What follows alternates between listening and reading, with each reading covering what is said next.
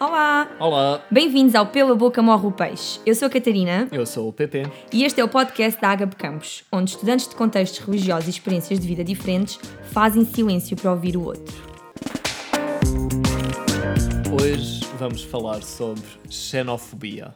É um tema que tem ah, sido muito falado ultimamente, um tema muitas vezes fraturante, em que há opiniões muito divergentes. Ahm, e sinceramente, nós não sabemos quais são as opiniões dos nossos convidados ainda.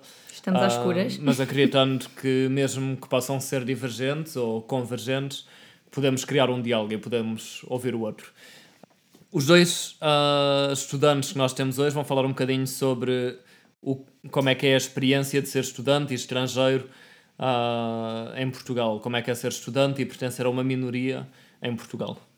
Exato, então eh, temos hoje dois convidados, dois rapazes, ok? E eu vos pedi que dissessem o vosso nome, de onde vêm, o que é que estudam e qual é o, vosso contexto religioso. Olá!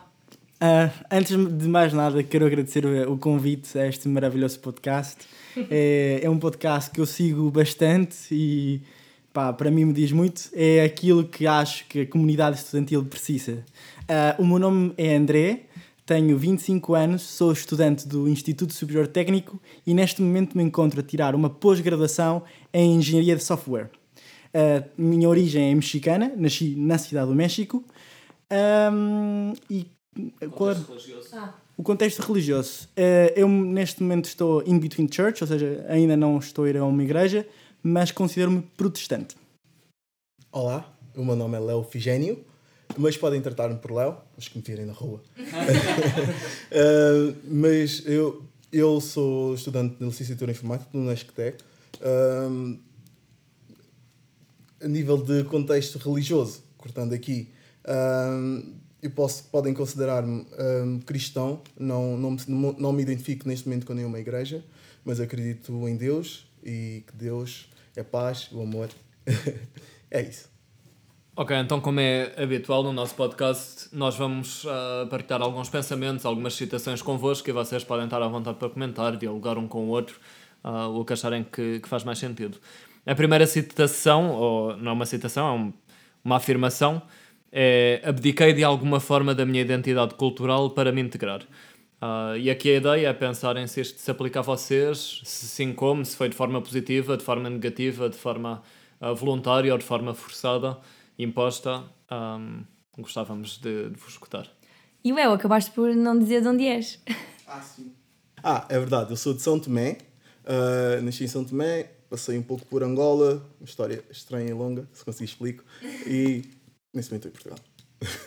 Bom, então agora podem já falar sobre hum, o que o PP disse, no fundo, de se abdicaram de alguma forma da, da vossa identidade cultural. Sentiram isso? Leo, preferes que eu responda à primeira pergunta ou queres ser tu a começar? Pode ser tu? Perfeito! então, ah, abdiquei de, de, de alguma parte da minha cultura.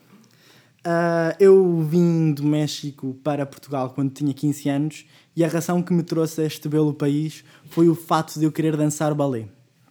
Ah, eu no México dançava balé, já a um nível bastante eh, bom. A minha tia é bailarina profissional na Companhia Nacional de Bailado e achei que, como já tinha uma pessoa na profissão, podia ser mais fácil ahm, seguir a, a carreira de bailarino. Infelizmente as coisas não correram como eu queria e acabei a por estudar Engenharia no Instituto Superior Técnico. Ah, tudo a ver. É parecido.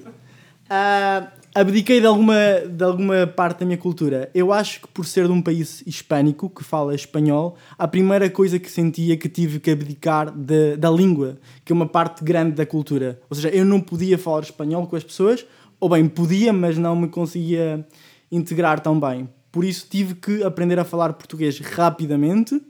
Ahm, depois também abdiquei dos meus amigos, da, de interações sociais. Sinto que se calhar isto, isto, isto é uma coisa que as pessoas se podem relacionar bastante, mas a cultura eh, hispânica é muito amigável, muito, muito de toque, muito de abraços.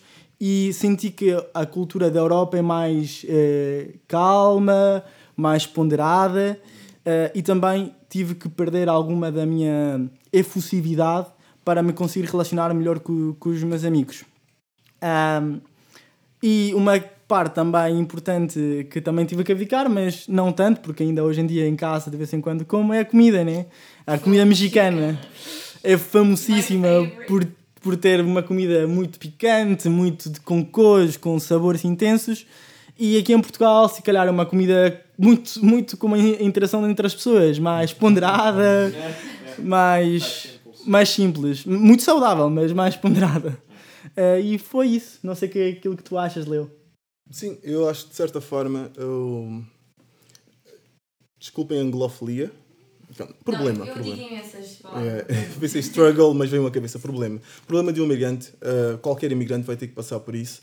Uh, nós temos é que saber, temos é situar-nos e não perdemos a nossa origem, a origem ao longo dos tempos. A nível da adaptação tive também, como é óbvio. Uh, São Tomé é um país colonizado pelo povo português. A partir daí já perdi a minha identidade. uh, em, que, em que, obviamente, nós, africanos, especialmente os palopes, temos a fama de temos, falamos muito alto e, e somos muito rudes. Existe a hipersexualização do homem africano uh, que eu tive que quebrar e lidar com isso no meu dia a dia e tive que acalmar-me, não sendo eu mesmo, porque já existe um estereótipo um, sobre o homem negro a partir do momento em que eu cheguei uh, com 12 anos, 11, já sentia isso, já sentia que eu era aquele que estava mais propício para, para intimidar uma pessoa, mesmo sendo eu uma pessoa 101% sorridente, uh, só isso não chegava porque estruturalmente era um pouco mais envolvido que a maior parte dos meus colegas. Ou seja, desde aí já sentia que eu vim, num, vim para um sítio em que, em que seria diferente. Não, não foi isso que me deixou odiar Portugal ou fez mudar. Eu entendi que eu sou imigrante e tenho que me adaptar num país um, que há muitos imigrantes um, e tive que lidar com português e há portugueses espetaculares por Portugal, como existem mais pessoas também. Por isso, de certa forma, dediquei muito, muito da minha identidade, mas tentei manter-me uh, leal ao que eu sou, um santomense forro, uhum. para os santomenses sabem o que é, uh, e tentar educar-me o máximo possível dentro, de, dentro, dentro do que Portugal pode me oferecer, que acima de tudo é o conhecimento, uh, e educar-me também ao máximo possível quanto ao meu país, porque saí de lá muito novo e acabei por não, não ter muito muito, não aprendi muito, porque também, entretanto, passei entre Angola, nasci em São Tomé, passei uns anos em Angola, ou seja, não tive mesmo tempo de, de cimentar as raízes, se calhar é a melhor forma de eu dizer. Assim, por isso sim, estamos no mesmo barco.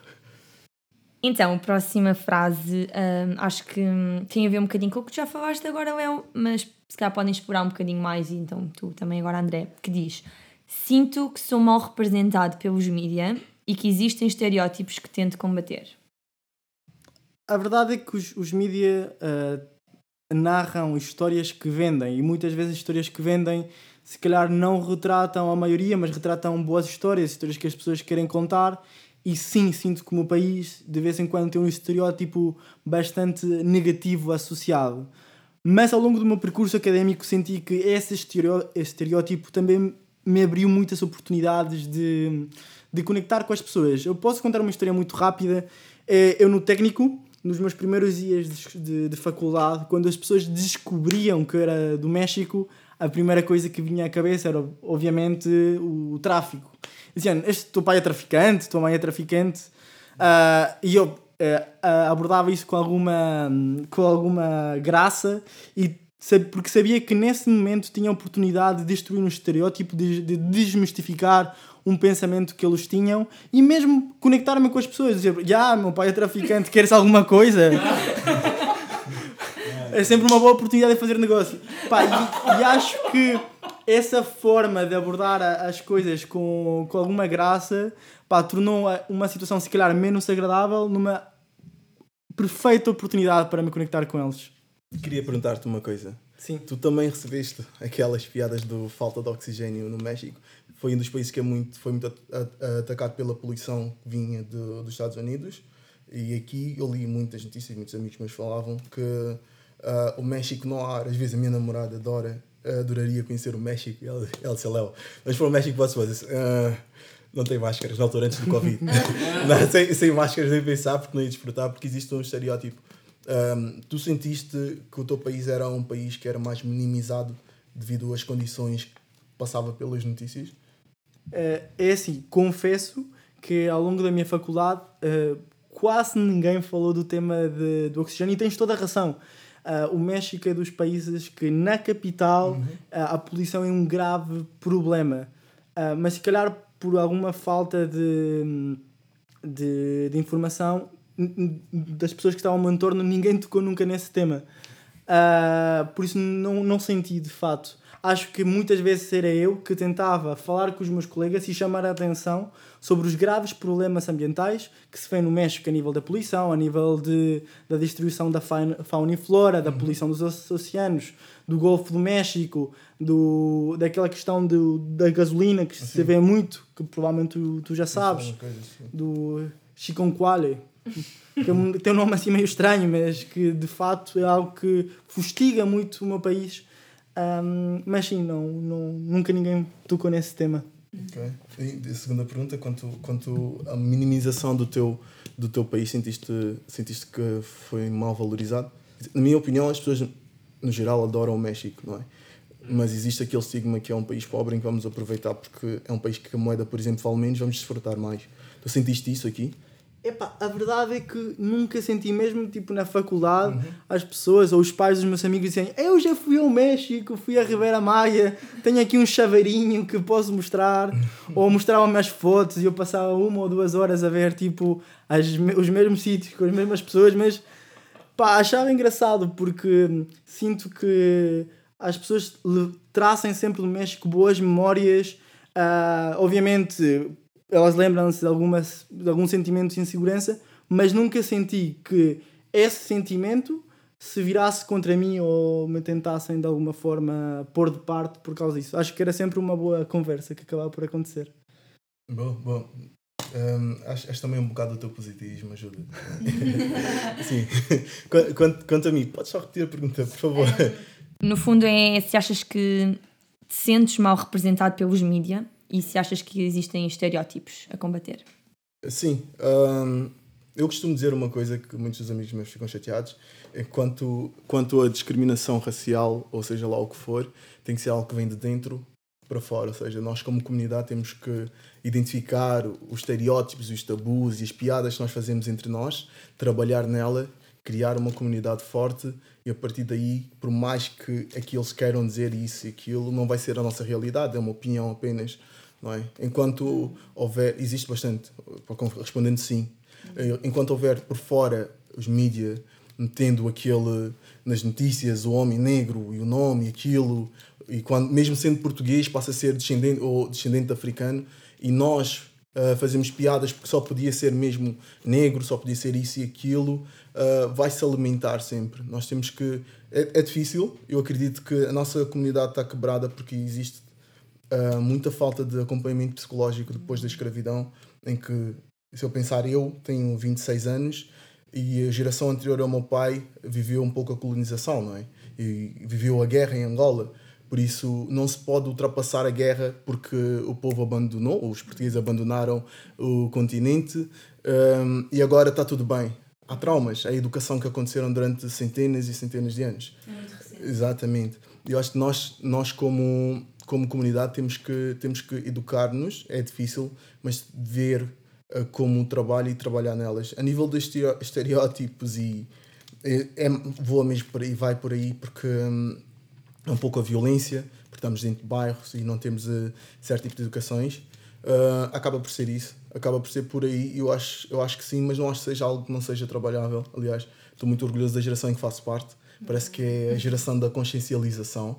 Acabamos por falar mais e debater mais e trabalhar um pouco mais sobre, sobre os problemas étnico-raciais e por aí. Uh, uma pergunta, Leo.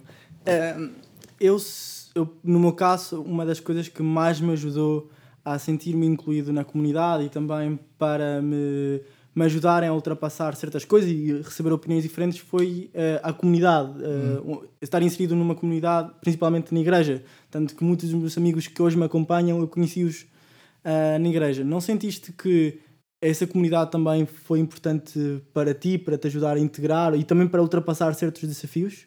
Sem dúvida. Um, eu, como disse, não me identifico com nenhuma igreja, mas eu tenho que admitir que a religião tem uma coisa interessante porque nós, de certa forma, precisamos identificar-nos com algo e lá recebemos um pouco daquele calorzinho que os humanos todos precisam, mas dizem que não. não é? Por isso, sim, sim o, o meu pai, graças a Deus, ele esforçou para dar a melhor educação que pôde e a educação que ele me deu foi essa, mas a melhor coisa que eu tenho para te oferecer é Jesus Cristo. É o que ele me disse. Um, eu tentei filtrar dentro da minha realidade um, e vi que sim, vi que dentro da religião encontrei amigos que são irmãos hoje uh, apesar de não estarmos os dois na mesma religião, encontrei amigos que são irmãos hoje. Um, lidei e eduquei-me como um homem, estrutura de. Ok, existe uma hipersexualização do homem, mas qual é a minha função e o que é que eu realmente gosto de fazer, não é? E o que é que eu quero para mim, eu quero com, com, o que é que eu quero que as pessoas vejam e ter pessoas jovens como eu, em que havia situações em que eu simplesmente para mim olhava e não fazia sentido dentro da igreja ou fora, poder debater com eles e dizer e poder rezar não é? aquela, aquela parte em que poucas pessoas sabem, mas é bom tu seres humilde, algo que te faça ser humilde, que é poder rezar tu e o teu amigo, rezarem juntos, irem, por exemplo, uma tarde de um sábado ou de um domingo que deviam estar na praia, passam uma tarde, por exemplo, só para rezar, não é, é mesmo só rezar e agradecer, mais nada. Uh, isso isso ajudou-me também, como é óbvio, ajudou-me e fez-me sentir mais integrado em Portugal e perceber que é complicado, mas eu vou passar por isso. Uh, eu tenho só uma pergunta para ti, porque tu vens literalmente de uma. tens uma vivência completamente diferente da minha. Uhum. Uh, ou seja, eu ao longo dos 10 anos que, que tive aqui em Portugal, nunca me lembro de ter tido um episódio em que eu me sentisse de fato excluído uhum. por, pela minha cultura, pela forma como eu falo, pela maneira como eu ajo. Mas já percebi que tua, tu, tua vivência é diferente. Um, eu tenho certeza que há montes de pessoas aqui que nos estão a ouvir que também nunca tiveram uma experiência negativa, mas eu acho importante as pessoas estarem conscientes de que isso também pode ser uma realidade em Portugal. Queres partilhar-nos uma história que te tenha marcado com os ouvintes e para eles lembrarem-se que isso é um problema atual? Claro. Um, primeiro de tudo, deixa-me agradecer-te pela, pela atenção e preocupação pela minha realidade. Não é? Nós vimos estar aqui só os dois a conversar e a responder perguntas e tu estás a ter a sensibilidade de eu fazer isso merece um props. Obrigado. um, mas sim, há, há, muitas, há muitas situações em que eu me lembro, um, mas eu estou muito, muito focado na forma como o governo olha para mim, como os mídias olham para mim, porque pessoas maldosas existem em todo sítio, não é? Não posso, não posso dizer que eu sou 100% perfeito, ainda estou a educar-me em relação a muita coisa que estou a aprender agora e, e é normalizado hoje e antigamente era tabu. Tenho que perceber que eu venho de uma realidade onde um, onde existe o extremo e a violência justificável ou existe é, é complicado porque eu vim eu costumo dizer que eu vim dos subúrbios dos subúrbios. Que às vezes não, não seja um sítio mal, mal porque lá está sempre tive essa sorte de ter um pouco de ambiente familiar não é?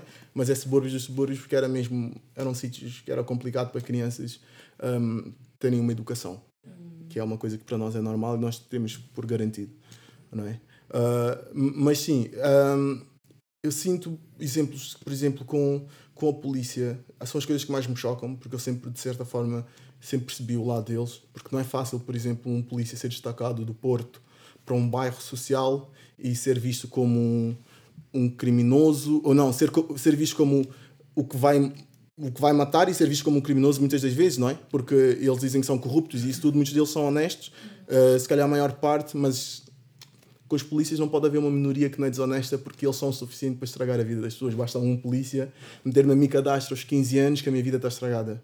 Não é? Sim, aconteceu comigo várias vezes. Um, eu sempre fui dado para o, para o desporto, desde pequeno. Atletismo, boxe, capoeira, you name it.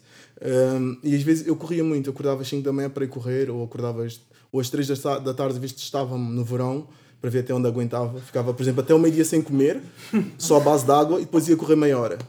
É? E depois estar a correr de calções como um atleta normal e ser revistado pela polícia e receber pontapés na perna e ter de perguntarem pela droga, estando eu de calções e uma manga curta, a mim chocou-me, porque eu venho de São Tomé e de Angola, em que a polícia, apesar de haver polícia corrupta, sempre fui. O meu pai foi militar, não é?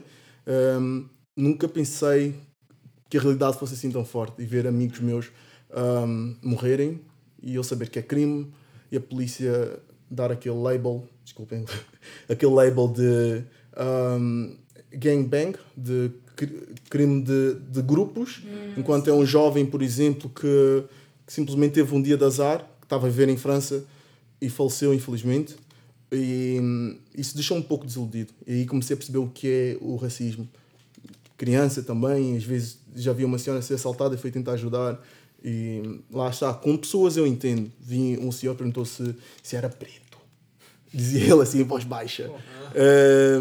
E olhava para mim com aquilo. E eu, quando estava a tentar ajudar a senhora que estava a sangrar, a mim não me chocou, porque são pessoas maldosas. Mas quando é a polícia tratar-me como criminoso, a mim custa mais. Ou qualquer membro do governo, um, ou qualquer estrutura governamental, perdão. Uh, e sim, eu vejo alguns exemplos. Obrigado uh, por essas partilhas Mesmo, e, e muito obrigado pelas uh, perguntas que estão a fazer um ao outro. Estão, estão a trazer muita, ah, Riqueza. muita riqueza, muita coisa boa a este podcast. Um, a nossa última citação é de facto uma citação do cardeal José Tolentino Mendonça, um cardeal português, um, que, como provavelmente sabem, tem tido muito sucesso ultimamente. Um, e ele fala sobre ah, esta questão de outros povos e como é que acolhemos outros povos e, e depois de ouvir o, o que ouço, acho que esta citação quase que serve como uma oração ah, de esperança que o nosso coração seja tão aberto como, como esta citação propõe, mas que depois deixa aberto a vocês comentarem o que, o que acharem que faz sentido. Se soubermos reparar, os migra- se soubermos reparar, os migrantes e refugiados chegam até nós de mãos cheias. Trazem uma impressionante bagagem de coragem, espírito de sacrifício, energia e competências múltiplas, além do património que representa as suas culturas de origem. Sim. hum, parece parece muito interessante. É, nós nunca pensámos dessa forma e acho que no final do texto diz que Jesus Cristo era visto como um imigrante, não é? Isso é a realidade e, e nós, hum, na minha opinião, acabamos de ser toda humanidade e irmandade, não é? Ah, mas há sempre separação e nós perdemos tempo com as nossas divergências e nos na nossa, nas nossas qualidades. Qualquer imigrante, a maior parte dos imigrantes, pelo menos quando vêm para um país, vêm com uma bagagem cheia de sonhos, seja dançar balé, seja o que for, mas vêm com uma energia e vontade de fazer coisas. Não é? Hum, existe a forma como eles são adaptados e as preocupações, como, como existe o enquadramento de, de cada um deles. Uh, por isso é que acontece muitos no crime, porque eles são motivados por outras coisas. Não estou a justificar, lá está. Existem pessoas maldosas, pessoas que são viradas, mas muitas deles são simplesmente acolhidas pelas pessoas erradas. E eu acho que sim, devíamos ter mais preocupação um, como comunidade portuguesa, porque eu, se desconto trabalho e apoio e grito pelo Cristiano Ronaldo, também posso dizer que trabalho para que Portugal desenvolva, não é? Um, termos mais atenção um, à forma como os imigrantes, no geral, estão a ser tratados. Ah, eu acho que ao refletir nessa frase, a época da história de Portugal que mais me vem à mente é a época dos descobrimentos. A época em que Portugal literalmente foi além mar e pactuou com muitas culturas, ah, muitas formas diferentes de ver a vida e disso tirou riqueza. Acho que os portugueses falam muito do fado dos tempos em que o Portugal foi grandioso e conseguiu grandes feitos. E sinto que para voltar a essa fase da história de Portugal é necessário voltar a ter aquele pensamento de ok, as pessoas estão a vir ao meu país, pessoas de culturas diferentes, como posso tirar o maior partido eh, delas, como posso incluí-las da melhor forma, como no passado nós fizemos. Ahm, acredito que há um grande espólio de multiculturalidade aqui em Portugal. É só andar na rua de na rua Augusta que consegues ver quase todas essas nacionalidades na, naquela rua. Ahm, como cristão ah, e como cristãos que estamos aqui a falar, acho que nós temos o dever, e agora usando as palavras de Jesus, que é ser a, a, a luz do mundo, mas também dá a César aquilo que é de César. Ou seja, ou seja, na cultura que estamos inseridos, a tentarmos adaptar-nos o melhor que é possível, mas também sempre com este, com este pensamento de que nós temos que ser exímios na nossa conduta, na forma como falamos com as pessoas, como interagimos, como criamos valor, porque acho que no fundo ahm, fazer um trabalho honrado, mostrar amor pelos outros, mesmo quando às vezes, infelizmente, como no teu caso, Leon, não foram de nada todos bons contigo. Deixa-me dizer-te que no meio disso tudo, que é triste pensar que eu tive uma boa vida. Falar sério, é muito, muito caso de jovens que eu vejo perdidos na rua, desempregados. pessoas que cresceram comigo na escola e foi só mesmo porque tiveram um label. Foi apenas a forma como foram tratados pelas autoridades, não pelas pessoas da rua, ou, ou pessoas do governo, a escola, a polícia, que hoje Portugal não tem, se calhar, três ou quatro engenheiros a mais do que devia. A mim custa-me, e isso é um dos meus, um, uma das coisas que me deixam mais triste, sem dúvida, porque ver jovens perdidos no crime, uh, nas drogas, porque a forma, lá está, os, as únicas pessoas que os motivaram a ter ou a ser alguma coisa foram as pessoas erradas, enquanto as pessoas certas uh, trataram-nos como criminosos. E bem, a nós nos cabe ser as pessoas certas, né? cabe-nos ser aquelas pessoas que, como eu estava a dizer, tipo, encaminham bem os, os, as pessoas que vêm de, de longe um, acho que a Bíblia também fala muito e tem um grande peso na parte de cuidar os estrangeiros, porque são uma, uma secção da, da, da sociedade que está de fato fragilizada e mais do que nunca precisa da nossa ajuda, porque eles estão desprovidos de, de pais, amigos, de, de fundos monetários para sustentar mais do que às vezes dois ou três dias. Por isso, há que olhar para, para as culturas com outros olhos e estar prontos para ajudar. Posso só fazer uma pergunta rápida antes de, terminarmos, que é, pensando se calhar principalmente quando chegaram a Portugal, uh, pode ser hoje também, mas acho que talvez tenham um interesse particular se pensarem nessa altura, o que é que seria uma coisa, pode ser uma coisa muito simples, que se um português, ou um português, ou pessoas como uh, vocês já estão aqui há muito tempo, portanto também acolhem quem chega, um, que poderia fazer para para de facto fazer uma grande diferença uh, no vosso dia a dia. Pode ser mesmo uma coisa simples, mas acho que pode ser interessante para as pessoas que vos estão a ouvir uh, saberem como agir no futuro. Eu tenho uma, uma, uma muito boa história. Eu me lembro que nos dias anteriores a vir para Portugal eu estava completamente uh, amedrontado da nova realidade, ia deixar para trás tudo o que eu conhecia, ia voltar, ia, ia chegar a Portugal. Eu me lembro de estar com os meus amigos no México e partilhar com eles esta minha, este meu receio. E o meu melhor amigo me diz assim: a minha alcunha no México era Guali. E, e ela me disse assim: Guali, tu só tens que jogar a bola. Se tu jogar essa bola, tenho certeza que rapidamente o pessoal no recreio vai te integrar, vais fazer amigos. Mesmo que tu não fales, há coisas que ultrapassam as palavras, ultrapassam tipo uh, os, pre os preconceitos, joga só a bola. E esse é o meu conselho para os ouvintes. Se não sabes o que é fazer, joga a bola. Um, sim, não, não, não diria isso, mas, mas ele tem razão. Um, eu comecei a fazer amigos quando, quando viram que eu era um bom guarda-redes e um bom defesa. é verdade, cheguei cá no terceiro ou no quarto ano, quinto, não sei, uh, não me lembro. Uh, mas foi isso quando viram, e depois acabava aqueles gols, aquelas defesas impossíveis, e eles, oh Leo, e é verdade. eu assim de repente, vou ser honesto, não me lembro de algo, talvez, lá está, talvez seja porque eu esteja um pouco focado em trabalhar como comunidade, estou mesmo a pensar a nível grande, seria talvez um, as instituições um, públicas, coisas como escola, talvez preocuparem-se mais quando vamos a falar de psicologia, a entender um pouco mais da cultura. Obviamente não dá para todos, não dá para saber de todos os países do mundo, mas entender pelo menos um pouco da mais, mais da cultura que causa mais impacto em Portugal e trabalhar a partir do ponto de vista deles, não a partir do ponto de vista de como se fossem pessoas um, com problemas, mas sim pessoas que estão a partir de um ponto de partida. Seria isso. Obrigado, incrível. Muito, muito bom. Muito bom mesmo. Eu emocionei-me com esta situação do, de jogar a bola. Escolheu. Ah, queres dizer alguma coisa? Eu não sei quanto tempo temos, eu queria agradecer pelo convite, não fiz de início, foi de propósito para dizer que queria ter a experiência e dizer com emoção. Oh. Foi espetacular. foi mesmo espetacular ter estado aqui com vocês oh. e isso aqui não é para parecer bonito, é verdade. Muito obrigado, Leo. Obrigado, Catarina. IPP. IPP, já agora, já. IPP, desculpa.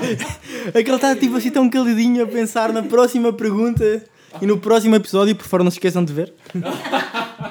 Não, a sério, obrigada. E obrigado por terem aceito o desafio também, porque às vezes falar destas coisas é tão pessoal, não é? E tão. Eu, é isso, é desafiador pôr cá para fora, muitas vezes, neste caso, é um, emoções e coisas que sentimos. Por isso, obrigada. Ok, então vamos terminar. Nós geralmente terminamos com uma oração, ah, então vamos terminar dessa forma. Mais uma vez, obrigado por estarem connosco.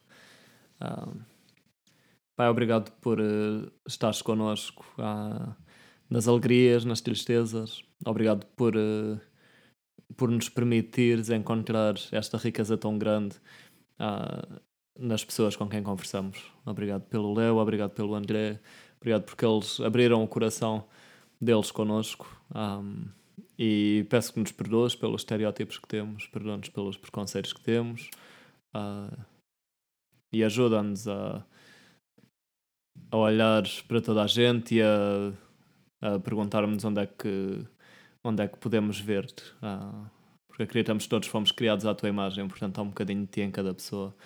Ajuda-nos a, ajuda a encontrar isso, a assumir o melhor de toda a gente. Em nome de Jesus. Amém. Amém.